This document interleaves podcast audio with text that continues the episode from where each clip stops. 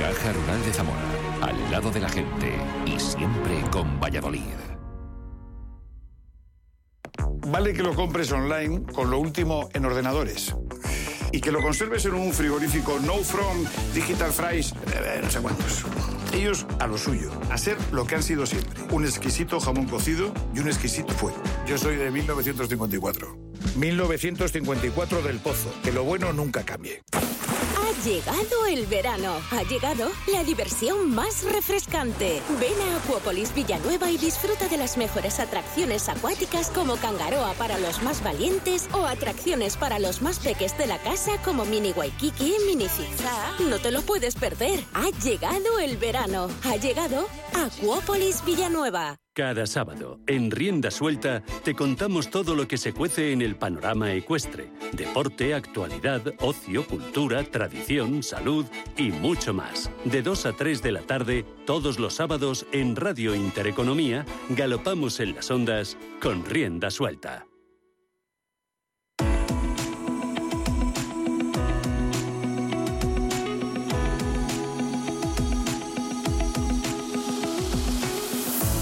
Los desayunos de Capital Intereconomía.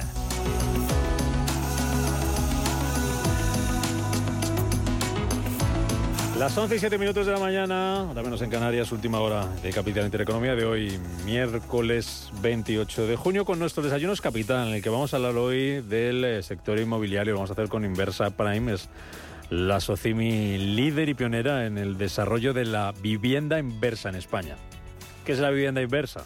Enseguida se lo vamos a contar, no se preocupen, que se lo vamos a detallar con, con todo tipo de, de detalles. Eh, solamente voy a dar algún dato antes de, que les contemos qué es la vivienda, la vivienda inversa. 9 millones de jubilados son los que hay en España, que serán más, hasta 14 millones en el año 2040, y el 90% de estas personas tienen una vivienda en propiedad en la que han invertido el 85% del ahorro que han generado a lo largo de su vida profesional. El 70% de este colectivo solamente reciben como único ingreso la pensión del Estado, con casi dos tercios ingresando menos de 1.300 euros al mes, por lo que este personas cuando se jubilan van llegando a esta edad, pues ven cómo van disminuyendo sus ingresos y necesitan liquidez o desean mejorar, ¿por qué no?, su calidad de vida. Así que de esto vamos a hablar de la vivienda inversa con, eh, como digo, con Inversa Prime, con Marta Gómez, que es la directora de relación con inversores de Inversa Prime. Marta, bienvenida, ¿qué tal? ¿Cómo estás? Muy buenos días. Buenos días, ¿qué tal? Ya he contado yo los datos, empiezo por ahí. ¿Qué es la vivienda inversa, Marta? Pues mira, la vivienda inversa es una solución financiera que va a permitir a las personas mayores monetizar o licuar el ahorro que durante toda su vida han invertido en, en su vivienda habitual. Eh, consiste básicamente en la venta de la vivienda y en el mismo simultáneamente en el mismo momento se firma un contrato de alquiler que, eh, que es vitalicio para, para el vendedor. Y con esto lo que consigue el vendedor, por un lado, es la liquidez que necesita o que quiere tener y por otro lado consigue permanecer como inquilino en lo que hasta ahora venía siendo su vivienda habitual de por vida. ¿Cómo funciona? ¿Qué hay que saber? Pues mira, eh, lo primero que se hace es analizar la vivienda, se eh, tasa la vivienda, se acuerda un valor de compraventa con el, con el vendedor, se calcula también una esperanza de vida para la persona que nos está vendiendo la, la vivienda y en el momento de firmar la compraventa el vendedor recibe el importe que ha acordado menos una bolsa que se eh, guarda para pagar el alquiler durante esa esperanza de vida que se ha, que se ha calculado del, del vendedor. De tal manera que se nos presentan dos escenarios una vez firmada la compraventa y el, el alquiler vitalicio. Una es que el vendedor, que ya es nuestro inquilino, eh, viva menos tiempo del que nosotros habíamos calculado como esperanza de vida en, en la casa. En ese caso, eh, bueno, pues puede ser que abandone la vivienda por fallecimiento o por voluntad propia. En- si eso sucede, el montante que se ha retenido y que no se ha consumido se le entrega bien a él si ha mm, dejado la casa voluntariamente o bien a sus herederos si es por fallecimiento. Y el otro escenario que se nos plantea es que sobrepase esa esperanza de vida que nosotros habíamos calculado. En caso de que esto suceda, dejará de pagar el alquiler, ya no va a pagar más el alquiler, sí que pagará los gastos de comuni- comunidad de la vivienda y se quedará viviendo de por vida o hasta que lo desea en, en esa casa. ¿Cuáles serían las principales ventajas de la vivienda inversa, Marta? Pues mira, yo te diría, la principal ventaja es que dentro de las herramientas de monetización que hay hoy en día en el mercado es la que, la que ofrece un mayor importe por, por la vivienda que se va a vender. En segundo lugar, mm, me llamaría la atención de la flexibilidad que tiene la, la vivienda inversa. Y es una flexibilidad que es doble, porque tenemos flexibilidad en el propio contrato que se firma, cada contrato que firmamos, cada casa que se ha comprado es totalmente diferente al, anterior, porque se adapta, o sea, lo negociamos con cada uno de los vendedores y se adapta a sus circunstancias y a sus necesidades. Y por otro lado, es muy flexible porque te da la posibilidad de que tú abandones la vivienda sin tener ningún tipo de penalización te llevas la bolsa, si es por fallecimiento o si es porque te quieres ir o porque sobrevenidamente mm, te ha surgido un problema y no puedes seguir viviendo en esa, en esa casa, eh, tú lo, que se te ha retenido y no has consumido es, tu dinero y tú te lo llevas. Luego, por otro lado, es una fórmula de gestión hereditaria. Eh, no sé si sabes que las personas mayores de 65 años, cuando venden su residencia habitual, están exentas en, el eh, de pagar la plusvalía, mm. tienen exención de la plusvalía en el IRPF. Por otro lado, te evita la gestión del proindiviso una vez que entras en el, en el modo herencia y también permite a la persona que ha vendido la vivienda, pues en un momento dado, si quiere en vida, hacer uso de, de ese cash para, pues, para ayudar a un familiar o para repartir la herencia directamente mm. en cash. Eh, y por último, sí que me gustaría resaltar que nosotros somos una institución, que somos una compañía que está cotizada, que somos regulados, que somos auditados y bueno, que no somos especuladores, que ofrecemos una solución que se nos antoja transparente, justa y segura para el vendedor y siempre combinado con una rentabilidad razonable para nuestros inversores. Mm. ¿Cuántas viviendas tendríais ahora mismo desde Inversa Prime en, cartera? ¿Cómo sería un poco la cartera? ¿Cómo estaría eh, establecida? ¿Dónde? Vale, pues mira, eh, a cierre de primer trimestre, que son los últimos datos publicados, teníamos en cartera 245 viviendas eh, y se habían invertido más de 115 millones de euros. la ubicación, 93%, más del 93% en Madrid y Barcelona. Es verdad que hemos cumplido un hito que es expandirnos a otras ciudades muy líquidas de la península, como son Valencia, Málaga, Sevilla mm, y País Vasco. Eh, durante el año pasado. Eh, pero vamos, más del 93%, como te decía, Madrid y Barcelona, y lo que sí que todas las viviendas en las que, las que compramos para nosotros tienen que ser prime. Y cuando hablamos de prime no solo hablamos de prime por, por ubicación, hablamos de prime por liquidez del activo, por eh, rentabilidad, por calidad. tiene que cumplir la premisa de ser una vivienda prime y que, que, nos haga resilientes a, los ciclos. ¿El negocio cómo va? Lo que llevamos de, año, ¿cómo va la, la actividad?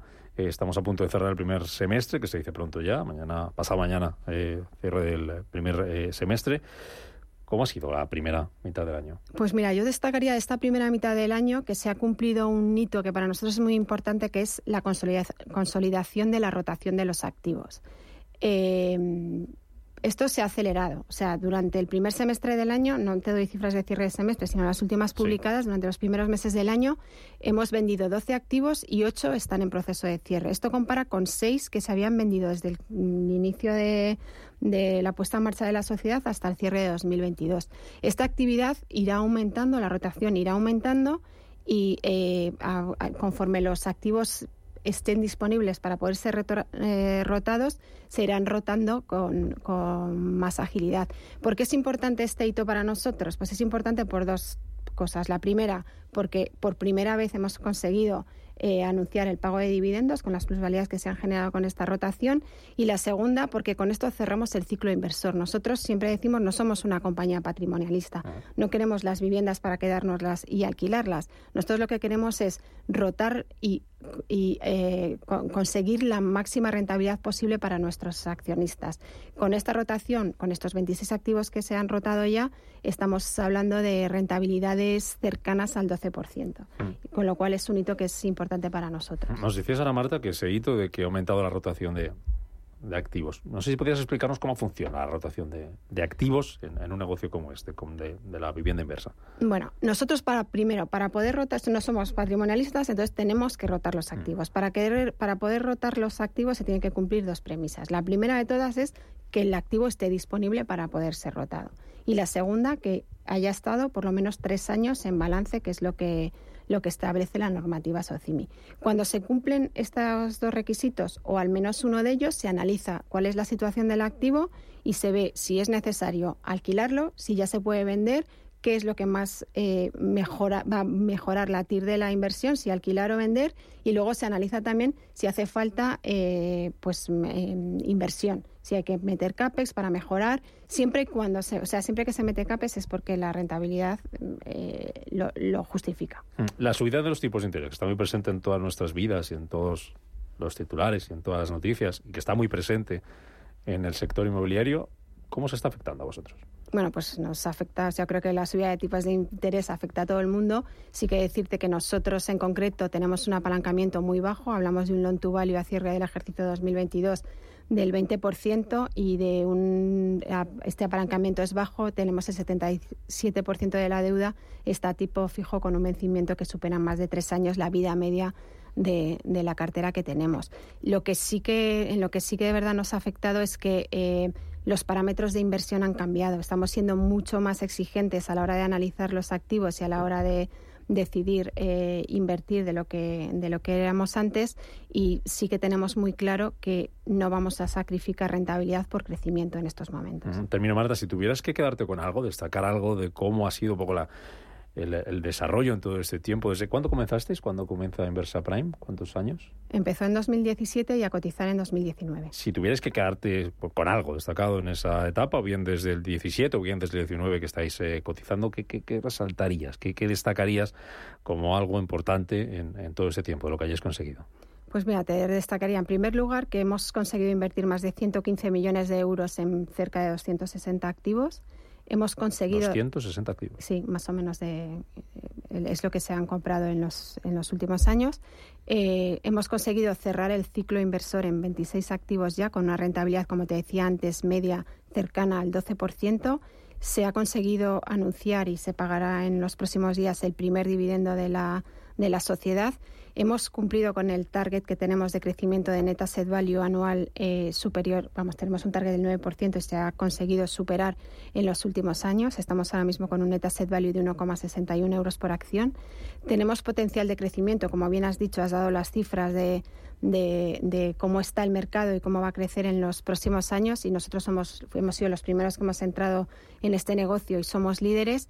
Y eh, por último resaltaría que eh, si miramos en los, en los, últimos años la rentabilidad que se ha generado para el accionista, estamos entre las compañías, entre las SOCIMIS, que mayor eh, retorno ha generado para sus accionistas, medio como crecimiento en asset value y pago de dividendos. Pues esto es Inversa Prime, esto es la vivienda inversa y sus ventajas. Lo que es, las ventajas, cómo funciona, nos lo ha explicado Marta Gómez, la directora de Relación con Inversores de Inversa Prime. Marta, que sigáis teniendo mucho éxito, que sigáis creciendo, que sigáis eh, generando actividad. Gracias por estar con nosotros. Muchas gracias. Escucha Capital Intereconomía. Esto es Intereconomía.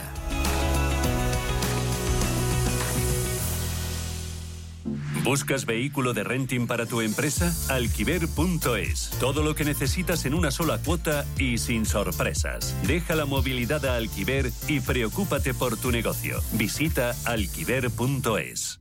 Tan, tan, tan. Tan, tan.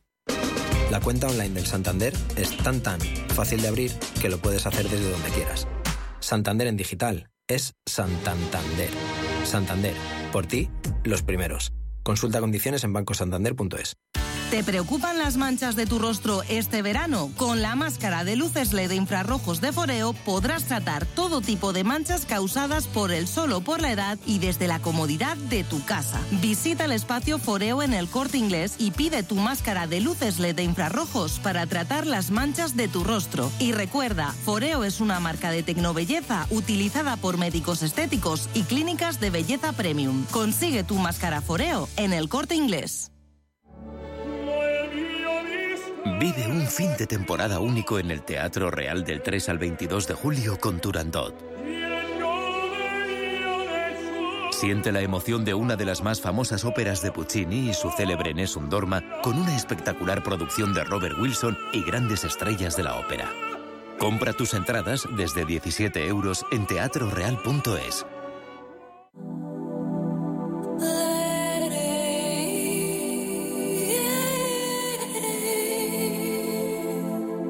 Ruta 42. Los sábados a las 8 de la tarde en Radio Intereconomía. Un viaje infinito por las grandes músicas. Ruta 42, un programa de Joaquín Martín. El mercado alternativo bursátil, también conocido como MAP, es un segmento de mercado que está orientado a las empresas de pequeña y mediana capitalización que quieren expandirse y buscan financiación. Tiene una regulación específica y unos costes y procesos de salida al parque adaptados a sus peculiaridades.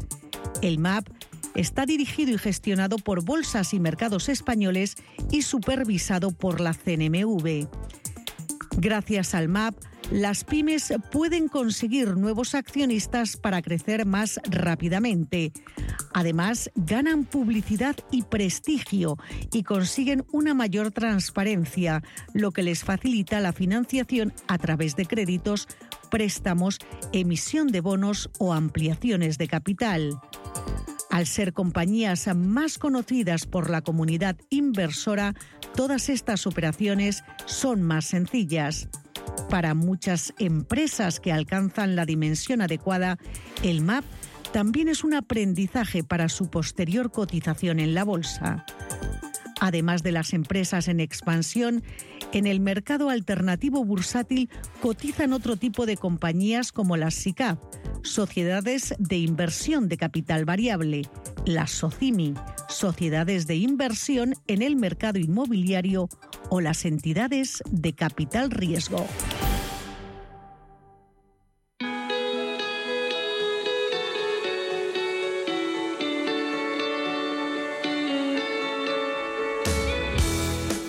Tras año llegan las rebajas del corte inglés. Nunca fallan. Otra vez grandes descuentos. Pues por supuesto. Otra vez grandes sorpresas. Pues también. Hablamos de las rebajas del corte inglés donde todo vuelve a ocurrir, pero nada es igual. Hablamos de una selección de Agatha París y Pandora con hasta un 50% de descuento. Hablamos también de descuentos en lencería porque tenemos marcas como Chantel, Passionata, Dim, Plaites, Énfasis, Eco Shell con hasta un 50% de descuento. Y en baño también hay un 30% de descuento en marcas como Chantel, Liz Charmel, Gotex o Enfasis Baño. En ropa interior, pijamas y batas de hombre con hasta un 30% de descuento en estas marcas Mirto, Impetus o Nocturno. Además, lo llevamos a casa en menos de dos horas con nuestra tarifa plana y siempre con la comodidad de probar, comprar donde y como quieras, en tienda, en la web y también en la app del Corte Inglés. Descárgate nuestra app y descubre cómo las rebajas cada día se hacen. El Corte Inglés.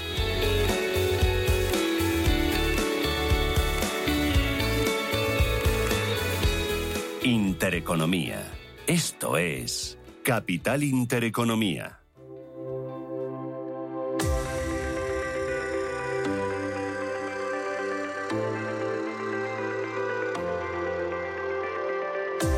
Foro Fiscal en Capital Intereconomía.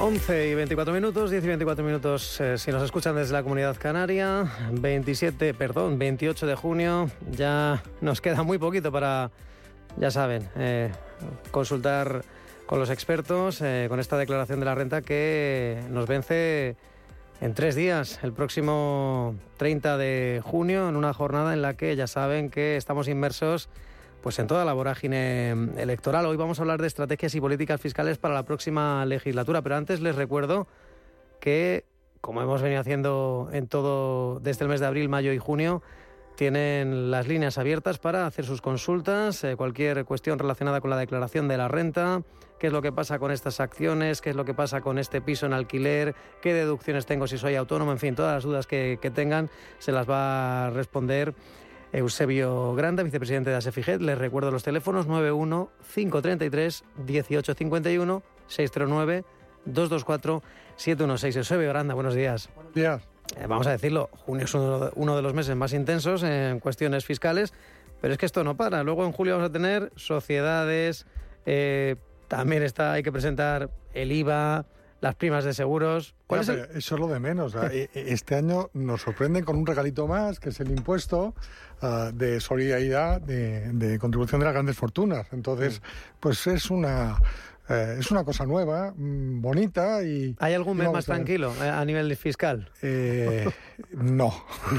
es uno para no. Cada semana se presentan... Hay un calendario fiscal y cada semana hay dos o tres tributos. En fin, además es que estamos en campaña y algunos dicen que quitan, pero otros crean nuevos impuestos. De eso queremos hablar eh, enseguida con la mm, Asociación Española de Asesores eh, Fiscales con edad, porque ya saben que, bueno, todavía no es oficialmente la campaña, pero estrategias y políticas fiscales para la próxima legislatura. Lo que más les ha podido sonar, si quieren que les hagamos un mini resumen, bueno, pues sumar lo que ha dicho Yolanda Díaz es que quiere duplicar el impuesto a la banca, ese impuesto extraordinario también 2024 pues del 4,8 al 9,6%. Por cierto que Alberto Núñez Feijóo, el candidato popular, no ha dicho qué haría con ese tributo, al menos no se ha comprometido a eliminarlo, pero sí que hablaba eh, su bueno pues eh, director económico Juan Bravo, el responsable de la política económica del Partido Popular, que decía que los españoles van a notar nada más llegar las rebajas de impuestos de Feijóo. Lo que sí que decía Feijóo es que va a haber una rebaja en el IRPF para los que ganen menos de 40.000 euros si el PP llega al poder. Vamos a ver qué es lo que podemos hacer, de cuáles son las eh, fallas, las trabas del sistema fiscal y analizar algunas de estas propuestas con Estela Raventós, eh, presidenta de la Asociación Española de Asesores Fiscales, AEDAF. ¿Qué tal, Estela? Muy buenos días. Buenos días. Bueno, eh, las rebajas de impuestos están muy bien, Gracias pero... por la invitación. a usted por, por recoger eh, la invitación. Las rebajas de impuestos están muy bien, pero luego hay que ver quién las paga. Bueno, vamos a ver. Eh, primero, de los anuncios electorales, tal como se formulan, no hay que hacer demasiado caso, porque se formulan en términos muy sencillos para que, lo, para que los entienda la mayoría de la gente. Luego hay que mm, ir al detalle técnico, porque los impuestos son leyes y las leyes son técnicas. Entonces, eh, decir simplemente una rebaja de impuestos, vamos a ver, eh, habría que mirar todo el sistema fiscal, pero si hablamos del IRPF, más que una rebaja de impuestos generalizada para determinadas rentas, lo que nosotros creemos que es urgente es la deflactación de la tarifa. Máxime de acuerdo que en los últimos años la, inflación no era muy alta, pero eh, ahora estamos en inflaciones muy altas. Entonces, resulta que eh, la persona con la misma capacidad adquisitiva que tenía hace dos años o tres tendrá que pagar mucho más por un aumento puramente nominal del salario.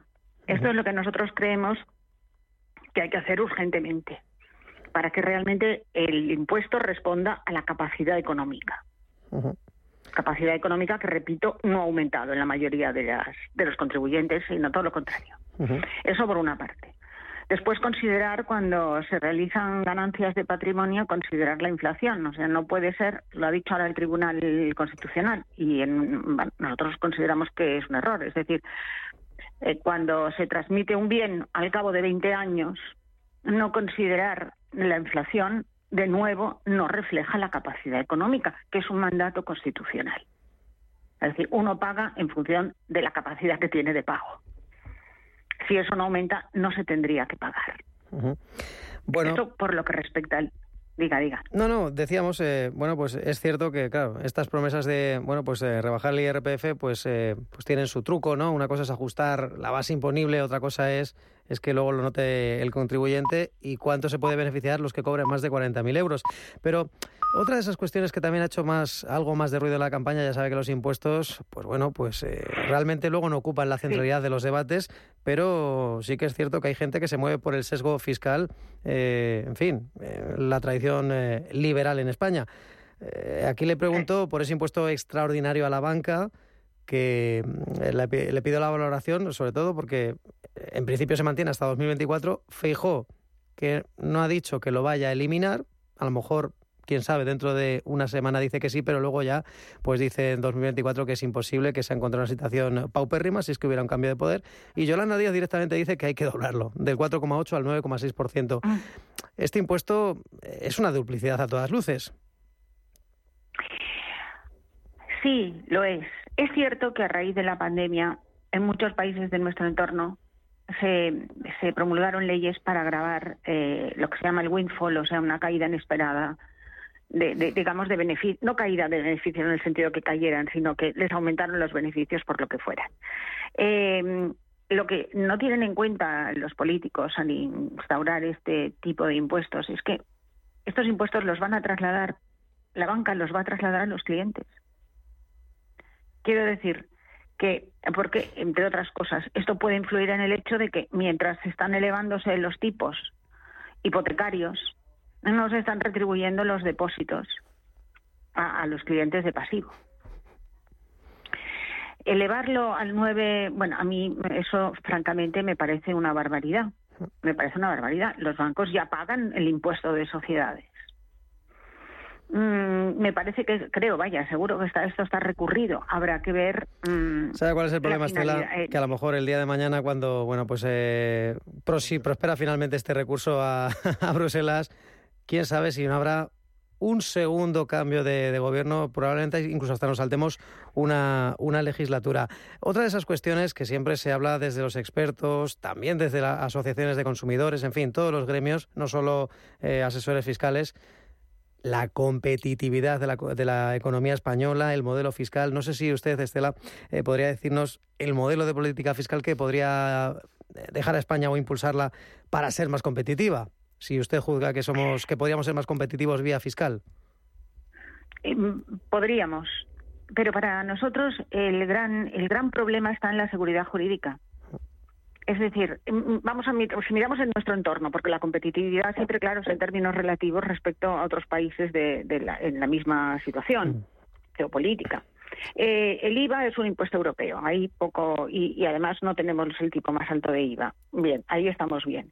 El impuesto de sociedades mm, se puede perfeccionar, pero mm, la, tendencia es a ir ahora con el tipo mínimo global, se va a ir no, no igualando, pero de alguna manera homologando a los países de nuestro entorno. No solo para tecnológicas, ¿no? El eh, problema, ¿Eh? No solo hacer esa tasa, la famosa tasa Google, ¿no? En la que, bueno, pues todavía... No, no, el, el lo que llaman la OCDE el Pilar 2 y, en la Unión Europea la directiva sobre el impuesto mínimo global, que va a quedar en un 15%.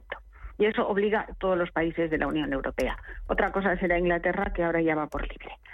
Pero lo de la tecnología está encallado en la OCDE y ya veremos cómo se salen de, del problema, porque al, en principio se diseñó como un impuesto para mm, grabar tecnológicas cuyos digamos cuyos ligámenes físicos con los con cada estado eran prácticamente inexistentes porque los la tecnología no tiene una, presencia física, no hay un edificio, no hay una fábrica.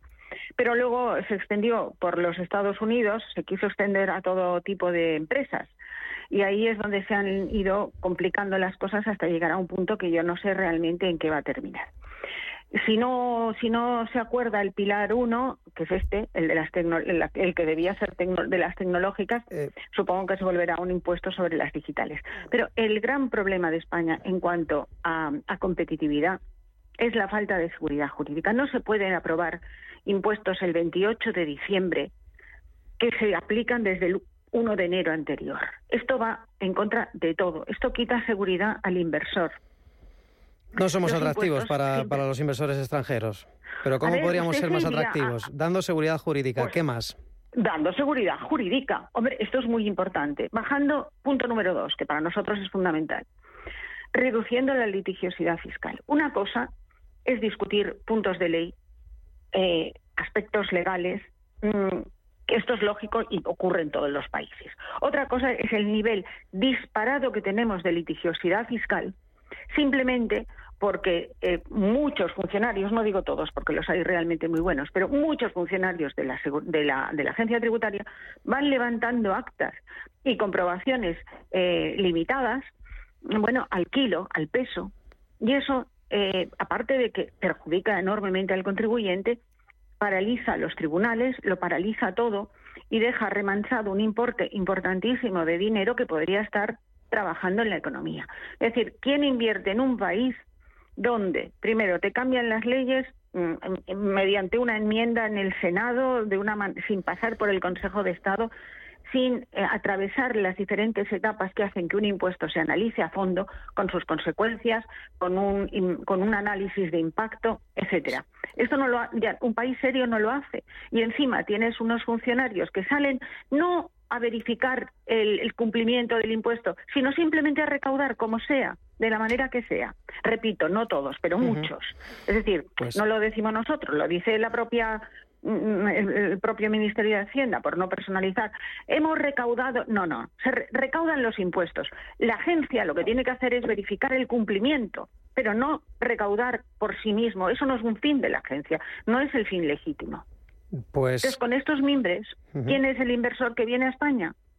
Tiene que compensarle mucho otros aspectos para, mm, mm, para arrojarse en brazos de un monstruo que, que, va poco a poco minando eh, los cimientos de una estructura económica mm, puesta al día. Pues eh, Estela Raventós, eh, presidenta de la Asociación Española de Asesores Fiscales, nos quedamos con estas, eh, estas ideas, la competitividad también en las comunidades autónomas, reducir la litigiosidad, seguridad jurídica, más peso del Consejo de Estado y sobre todo medios para, para Hacienda, para más inspectores. Estela Raventosa, Edad, un placer. Si se dedicaran, perdóneme, una precisión, estoy de acuerdo con todo lo que ha dicho, pero si los medios se dedicaran a realmente donde están los problemas, no sé yo si faltaría tanta gente. Que hay un déficit, sí, que se están jubilando los más expertos también. Pero cuidado, eh, al, hacer los planes de inspección, poner el foco allí donde es necesario. Pues dicho queda, Estela, un, un saludo, muchas gracias. Mm, gracias a ustedes. Adiós, buenos días. 11 y 37 les recuerdo que tienen ustedes dos formas de participar de forma directa en el consultorio, porque sí, porque hoy es el último día para que puedan hacer sus consultas de forma gratuita. Si tienen alguna duda con la declaración de la renta, yo todavía me sé de alguno en la redacción que todavía me ha hecho el borrador. 91533 1851 91 533 1851.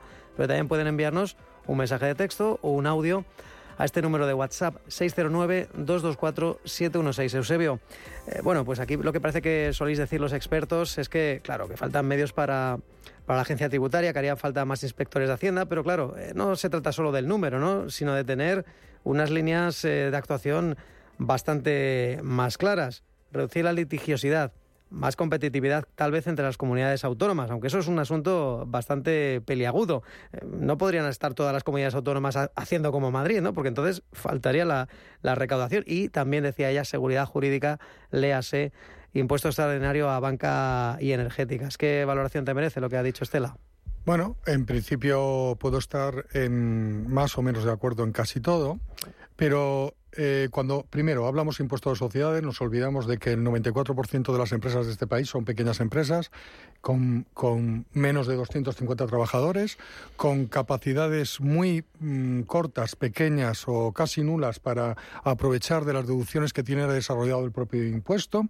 En segundo lugar, además de esta situación, efectivamente la presión fiscal sobre esas, eh, ese manto de compañías del 94% que son las que pagan entre el 15 y el 17% y medio del impuesto de sociedades, eh, son las que eh, eh, casi orientan el 80% de la inspección fiscal. Entonces, visto este panorama, yo, sí, yo entiendo que a una gran empresa le pueda interesar que haya una situación fiscal específica en España, pero yo creo que al pequeño empresario lo que le interesa para desarrollar su empresa es, primero, que efectivamente cuando se dicte o se eh, eh, le promulgue una norma, esa norma sea vigente en el tiempo. Porque eso le permite hacer una planificación. Un pequeño empresario no puede hacer una planificación de aquí a los dos próximos años, que sí es muy fácil en una empresa. Con todo ese tipo de cosas, eh, nosotros yo creo que lo que tendríamos que hacer es mirar verdaderamente cuál es nuestro tejido empresarial. Y nuestro tejido empresarial no son multinacionales. pyme, pequeña y mediana empresa, a veces micro, microempresa. Y eso es lo que tenemos que poner medidas. A mí me hace mucha gracia, dice, no, es que no se ha deflactado la tarifa. Viene, vamos a ver.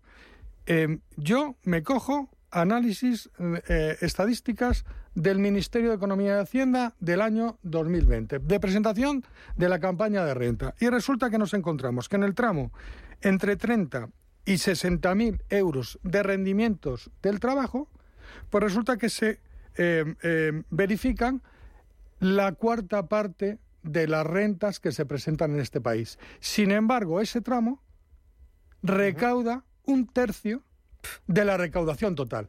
¿Qué quiere decir? Mucha presión fiscal. Claro, cuando un político me dice, oiga, voy a intervenir sobre ese tramo, es que ese tramo verdaderamente está deteriorado. Vamos, lo que tendríamos que hacer es poner el foco eh, problema por problema. A mí me dice, no, el IVA es que es europeo y no se puede tocar. No, oiga, vamos a ver. Mm. Cada país ha manejado el IVA de una forma, vamos a decirlo, interesante para ellos. Oiga, nosotros tenemos aquí un sector productivo muy importante para Europa, que es la agricultura. Señores, vamos a mirar si realmente tenemos que intervenir o no intervenir de una determinada manera. Es, hay otro tipo de impuestos. ¿El impuesto a la banca está obligado? Sí. ¿Lo van a repercutir? Sí, a pesar de que digan que, efectivamente va a haber un control para que no se repercuta, pero, pero sí lo hay. Ahora, ¿qué es lo que pasa en Europa? En Europa lo que está mm, mm, más o menos, em, casi en todos los expertos lo que dicen es, mire, vamos a dejar de competir o de tirarnos trastos entre Mm. nosotros. Vamos a poner un tipo mínimo por el cual ustedes no se puedan ir de un sitio a otro para eh, eh, eh, Un que la recaudación. sí. Un suelo, Claro. el siete y medio o lo que sea. Y, y entonces vamos a establecer un mínimo. Y a partir de ese mínimo, usted coloque en, en el país que usted le interesa por, por otras razones su actividad. Exacto. Pero realmente si nosotros nos basamos única y exclusivamente en, vamos a decirlo, en ese ojo grande, esas multinacionales que tienen sus necesidades Pero- como otras empresas, pero es que no Pero somos el tejido eso. somos, exacto, en pequeña, mediana o incluso micro microempresa. En fin, podríamos hablar de este asunto mucho más, de las Irlandas, de los Países Bajos, pero eh, tenemos llamadas, nos consta, son las 11 y 42 minutos, tenemos largo casi casi 15 minutos por delante, 91-533-1851, 609-224-716. Aquí nos ha llegado una nota de voz, la escuchamos. Buenos días, mi nombre es Esteban. Quería preguntarles eh, al, al analista eh, si en el caso de que una excónyuge perciba una pensión compensatoria, eh, si le podemos aplicar el 30% por considerarlo rendimiento irregular. Muchas gracias y, y muchas gracias por atendernos. Pues eh, mm, para mí es sorprendente, no se lo podría decir. No, no lo he visto eh, todavía, pero interpreto eh, que no debía ser un rendimiento irregular, puesto que eh, se establece desde el momento de la sentencia y, por tanto, eh, es como si fuera, vamos a llamarlo así, entre comillas, una retribución, pero y, y- y va en el ejercicio. Es decir, aplicarle un 30%, pues sería la primera vez. Eh, prometo cuando llegue al despacho mirar a ver si hay algo, algo de jurisprudencia respecto al tema. Hay algunas cuestiones que son un tanto, bueno, pues algo escabrosas. Eh, vamos a recordar también, nos escribe un oyente, buenos días, quisiera traspasar mi plan de pensiones a mi hijo sin rescatarlo previamente, si fuera posible. ¿Cómo se reflejaría en nuestras declaraciones? ¿Podría él rescatarlo en caso de enfermedad o desempleo? Muchas gracias. Eh, Yo creo que no se puede hacer ese, ese traslado, porque eso se tiene que declarar como si fuera una ganancia patrimonial y luego establecerlo. Si puedo, si puedo desplazar yo, siendo titular, eh, em, eh, por decirlo así, eh, planes de pensiones de un plan de pensión a otro que sea más rentable, etcétera, etcétera. Pero aquí lo que estaríamos haciendo es un cambio de titularidad y el cambio de titularidad eh, conlleva eh, un establecimiento de una ganancia patrimonial. Yo creo que no, no se puede hacer. Ujú.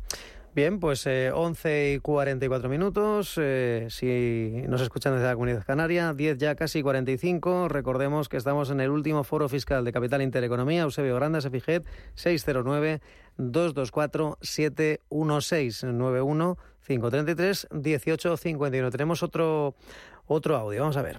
Oye, si he estado en el paro, ¿debo presentar la declaración? Porque el año pasado estuve cuatro meses recibiendo la prestación y eso se considera otro pagador. Bueno, muchas gracias y un saludo. Bueno, pues eh, todavía estaría a tiempo, todavía, si tiene la duda todavía no con lo del tema del paro, pues aquí hay que decirle que es las mismas cantidades que si hubiera un segundo pagador. Eh, exacto, exactamente iguales. O sea, que, que, debe presentarlas si supera los 14.000 euros. Supera los 14.000 o si el segundo pagador, tiene más de 1.500 Tiene más de 1.500 euros. En ese caso, pues si usted ha percibido eh, pues más de 1.500 en vía paro, pues ya sabe que tiene que presentar la declaración. Recordemos también, Eusebio, claro, otra de las cuestiones que hablábamos con, con Estela, eh, bueno, más allá de, bueno, de esa batalla que tenemos en, en, el seno de la Unión Europea, ¿no? Para, para tratar de acompasar, ¿no? De, de, armonizar, ¿no? Ese, ese eufemismo ¿no? que utilizaba eh, María Jesús Montero, pues armonizar también en, en la Unión Europea para, para determinados impuestos como la tasa Google. Eh, no sé si también el asunto de la competitividad fiscal entre comunidades autónomas. Yo decía que eh, si todo el mundo pues bajara los impuestos como hace en Madrid, pues hombre, se supone que va a traer las inversiones, pero también es verdad que ahí bajaría la recaudación, bajarían los servicios públicos. Es que esto es un asunto, es un asunto un tanto escabroso, pero es otra de las cuestiones que también trasladan los, los expertos. Competitividad fiscal entre comunidades autónomas. Este gobierno ha pretendido todo lo contrario, cortarles bastante por abajo y por arriba, ¿no? Eso se llama armonizar en la práctica. No, eso, eso se llama, eh, eh, bueno, tener una política uniforme para todo el mundo y que no eh, tengan capacidad normativa las comunidades autónomas. ¿Qué es lo que pasa? no solo cuando hablamos de bajar impuestos, eh, de, una tributación más laxa, eh, de unos controles diferentes respecto de los, focos de fraude, de, de evasión de impuestos, etcétera, no es en el fondo las medidas que las comunidades autónomas toman única y exclusivamente para que atraer su inversión. Hay subvenciones específicas que otorgan las comunidades autónomas para que determinadas empresas se instalen en su territorio. Eh, eh, sencillamente eh, porque disponen de unos fondos públicos necesarios para obtener y para dar esas subvenciones de forma que empresas les pueda ser atractivo o bien por localización o bien por proximidad al producto o bien simplemente porque la construcción y la ejecución de, y elaboración eh, eh, de, del producto en esa provincia pues sea mm, más rentable. Entonces, no solo nos tenemos que fijar en el plano fiscal, en la competitividad, al final, es, verdad que son números fiscales, pero también afecta eh, e, ese planteamiento previo de, de, por qué una, una comunidad autónoma recibe determinado tipo de empresas y otra no. Claro, también está el, el concepto o la cuestión del el efecto capital, ¿no? que es por lo que a veces no pues es lo que arrastra también a muchas empresas más allá de la competitividad que propone Isabel Díaz Ayuso. Vamos a saludar a Julián. ¿Cómo está Julián? Muy buenos días. Hola, buenos días. Buenos días. Díganos. Sí. sí, mire, yo quería consultarle el tema, yo estoy soy transportista, yo estoy recibiendo eh, la devolución del gasóleo profesional y entonces ahora Hacienda eh, me dice que, es tengo que, devolverlo. Sí, es, sí, es una subvención. Claro, es que... Eh... como... Siga, siga. Siga, por favor. Sí, entonces estoy... Eh, ahora Hacienda lo que me pide es la devolución de ese... De ese de ese dinero que me ha dado a mi Hacienda, ¿sabes? Como, como gasóleo profesional. Eh, lo tengo que, que, poner en otros ingresos Sí, es eh, lo que le está diciendo Hacienda es decir, a usted le han dado una cantidad para, ah, bueno, para pagar un, combustible. Eso lo consideran una subvención y, por tanto, dentro de los ingresos de su actividad hay otros ingresos, subvenciones, y ahí tendrá que eh, ponerlo o relacionarlo. La cantidad que usted ha percibido por esa ah, minoración en el combustible. Podrá decirme, es que, oiga, es injusto, es que, bien, no, no, no es que sea injusto, es que lo que pasa es que deberíamos conocerlo en el momento que se aprobó la norma. Es exactamente igual lo que le pasa a, cualquier persona que compra un coche eléctrico o que se acoge a un plan PYME. Se sorprende porque resulta que eh, el descuento que le han hecho en el concesionario resulta que luego lo tiene que tributar en renta como una ganancia patrimonial. Pues este es el mismo caso. Es decir, no le queda más remedio que comunicarlo y comunicarnos su declaración porque si no, la agencia tributaria que dispone del, del dato perfectamente le puede eh, conllevar a que eh, mm, tenga una sanción y un proceso, un proceso de regularización de su renta. Bien, pues eh, ya saben que con carácter general una de las novedades de la declaración de la renta es que las ayudas se, se declaran. Eh, le hace esa subvención, eh, pues de momento ya saben que hasta septiembre, 10 céntimos por litro, después ya veremos si 5 céntimos y ya veremos más allá de diciembre, hay cambios, si hay cambios de gobierno y demás. José, ¿cómo está? Muy buenos días. Hola, buenos días. Muy bien ustedes. Díganos. Mire, una, una pregunta. Mm, quisiera saber si es compatible darse de alta en cuidadores no profesionales con luego eh, mm, tener derecho a la renta de inserción activa o al darse de alta ya no ya ya no puede ser no sé si, si, si le, corresponde este tema o no. Al no, no es, un, poco tema laboral, pero y independientemente de eso, tendría que ver eh, qué, rendimiento recibe por, por, por, una vía y por la otra y mm. qué calificación tienen. Entonces, eh, es un poco ambigua la pregunta para poder contestar. Mm, la resolución todavía no está, o sea que lo único es, es, porque si no fuera compatible, entonces mm, tendrá que, optar por una o por otra. Pero claro, es que pero eh, yo tendría que analizar el tema y ver la documentación para poderle emitir un juicio. Así sin más, mm, creo que sería muy aventurado y además eh, probablemente errónea la, la, la mm. opinión que le pudiera dar. Muchas gracias por, por su llamada, José. 915331851 o si lo prefieren, pues ya lo saben, eh, también está dando sí, ese teléfono de WhatsApp para enviarnos sus eh, mensajes, eh, sus audios, 609-224-716. Vamos a escuchar uno más. Buenos días. Tengo una vivienda alquilada, pero no sé qué gastos me puedo desgravar como arrendador. ¿Me podéis echar una mano? Bien. Pues sí, es, eh, es uno de los eh, elementos de la declaración que, que más eh, nos puede sorprender si no se hace bien. Entonces, en principio, ¿Qué nos podemos deducir? Nos podemos deducir los impuestos pagados, nos podemos deducir las tasas de basuras, alcantarillado, etcétera, que se han pagado. Nos podemos deducir la amortización. Ojo con esto porque hay que tenerla muy bien controlada. Fecha de, compra del inmueble, valor de compra del inmueble, el pago de impuestos que se hizo y cualquier otra reforma que se ha hecho en el inmueble antes de eh, ponerla en alquiler. Y por tanto, a partir de eso, calcular la amortización. Nos podemos eh, eh, deducir los muebles que, o enseres que que estuvieran en, en la vivienda y que alquilemos junto con ella.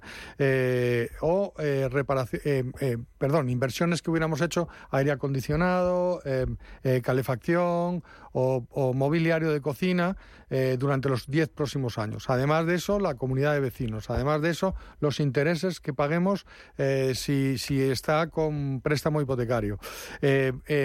bueno, los honorarios que hayamos pagado a la empresa que se haya dedicado a intentar alquilar o alquilar ese, piso. Si resulta que hemos tenido que echar a una persona que estaba anteriormente, los gastos jurídicos correspondientes a ello, también podemos deducirnos, o no deducirnos, sino entrar dentro del gasto cuando eh, nos han dejado rentas sin pagar. Es decir, es uno de los elementos donde más gastos infieren de, en la declaración y que habría que revisarlos muy bien, analizarlo muy bien, porque eso nos rebaja. Luego, por último, hay mucha gente que piensa que un arrendamiento sin más tiene una reducción del 60%. No, señor, solo son los arrendamientos para vivienda habitual. Aquel arrendamiento que sea para una empresa o aquel arrendamiento que sea para vivienda, pero no vivienda habitual, no tienen esta reducción del 60% y hay que tener mucho cuidado en ello, porque esto sí es muy fácilmente localizable por la agencia tributaria. Y por cierto, todas esas novedades en la declaración, que bueno, que todavía, ya lo saben, tenemos tres días por ahí, esas deducciones eh, para las obras de eficiencia energética. Ajá. Ah, eran tres tipos de porcentajes. Eh, sí, eh, tendría que repasarlo, pero son para ventanas, son para establecimiento de paneles. que vamos a escuchar la última, la última la última consulta, recordemos, eh, vamos a ver, me ha llegado un mensaje, dice, hola, soy Fran desde Jerez de la Frontera. El año pasado mi madre con 88 años me donó su vivienda habitual. Se hizo todo por notario, se pagaron los impuestos correspondientes. Quisiera saber qué hay que tener en cuenta para hacer la declaración del IRPF. ¿Hay que incluirla en ambas declaraciones? ¿Dónde? Muchas gracias. Claro, es que lo primero que hay que saber si esta persona con 82 mm. años le donó, su vivienda habitual, dice que es su vivienda habitual. Sí, mi madre con 88 años me donó su vivienda habitual. Vale, perfecto. Pues entonces, de acuerdo con la ley, tiene una exoneración total de la ganancia patrimonial. Quiere decir que en la declaración de la madre tendrá que declarar esa ganancia patrimonial que será totalmente exenta. Es solo a efectos informativos. Y en la declaración del hijo no va a aparecer nada más que el tema si le ha donado la nuda propiedad, pues la nuda propiedad, si se la ha donado entera, pues aparecerá como una propiedad o como otras propiedades en el hijo y tendrá los, los cauces, cauces de tributaciones normales, el 1,1 o el 2% de tributación de valor catastral o en, en, su caso, si es la vivienda habitual también del hijo, pues no tendrá, no tendrá ningún gasto. Pues eh, me temo que lo tenemos que dejar aquí, Eusebio, que bueno, pues eh, valor y al toro porque ya saben que tenemos declaración de la renta, pero aquí luego llega el mes de julio, algunos se cogerá vacaciones, alguno que yo me, que me sospecho, pero, pero aquí no se, no se para en Fijet. Que un placer haberte vuelto a ver aquí en esta campaña de la renta. Muchas gracias. Un abrazo. Un abrazo, hasta luego. Y ya saben, aquí ponemos el punto final de Capital Intereconomía de este 28 de junio. También ponemos punto y final al foro fiscal, pero ya saben que la semana que viene volveremos con empresas con identidad. Y nosotros mañana nos escuchamos a la misma hora, las 7, las 6 en Canarias. Sean felices. Buena tarde.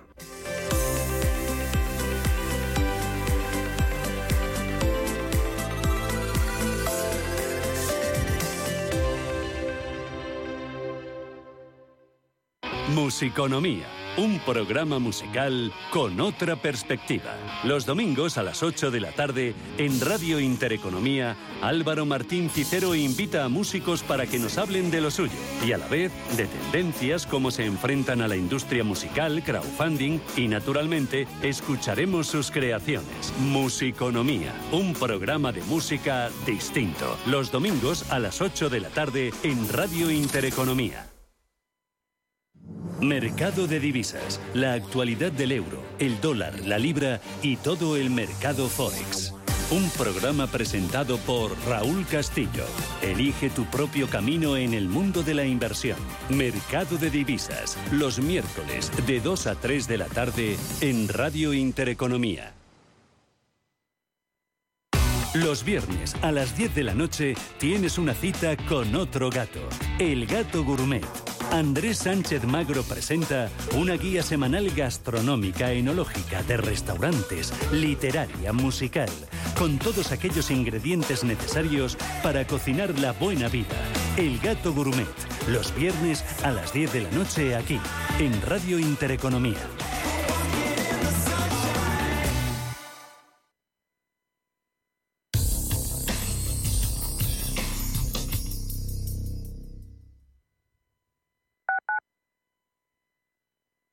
¿Le deben dinero? ¿Tiene facturas impagadas? Cobro Ágil le ayuda a recuperar su dinero. Avalados por nuestra amplia experiencia en recobros, actuamos de forma amistosa y judicial. Cobro Ágil trabaja a éxito. Cobramos cuando usted cobra. No espere más. Consulte su caso sin compromiso en cobroágil.com o llamando al 91 543 7075 y no renuncie a recuperar lo que es suyo.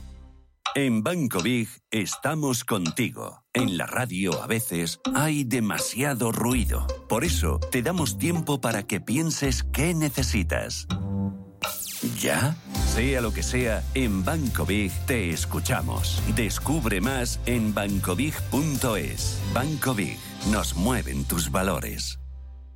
Inversiones inmobiliarias Grupos Eneas, cesiones de créditos, inmuebles en rentabilidad, compra, reforma y venta, rentabilidades hasta el 12%. Infórmese en el 91 639 0347 o en info@eneas.com. Inversiones inmobiliarias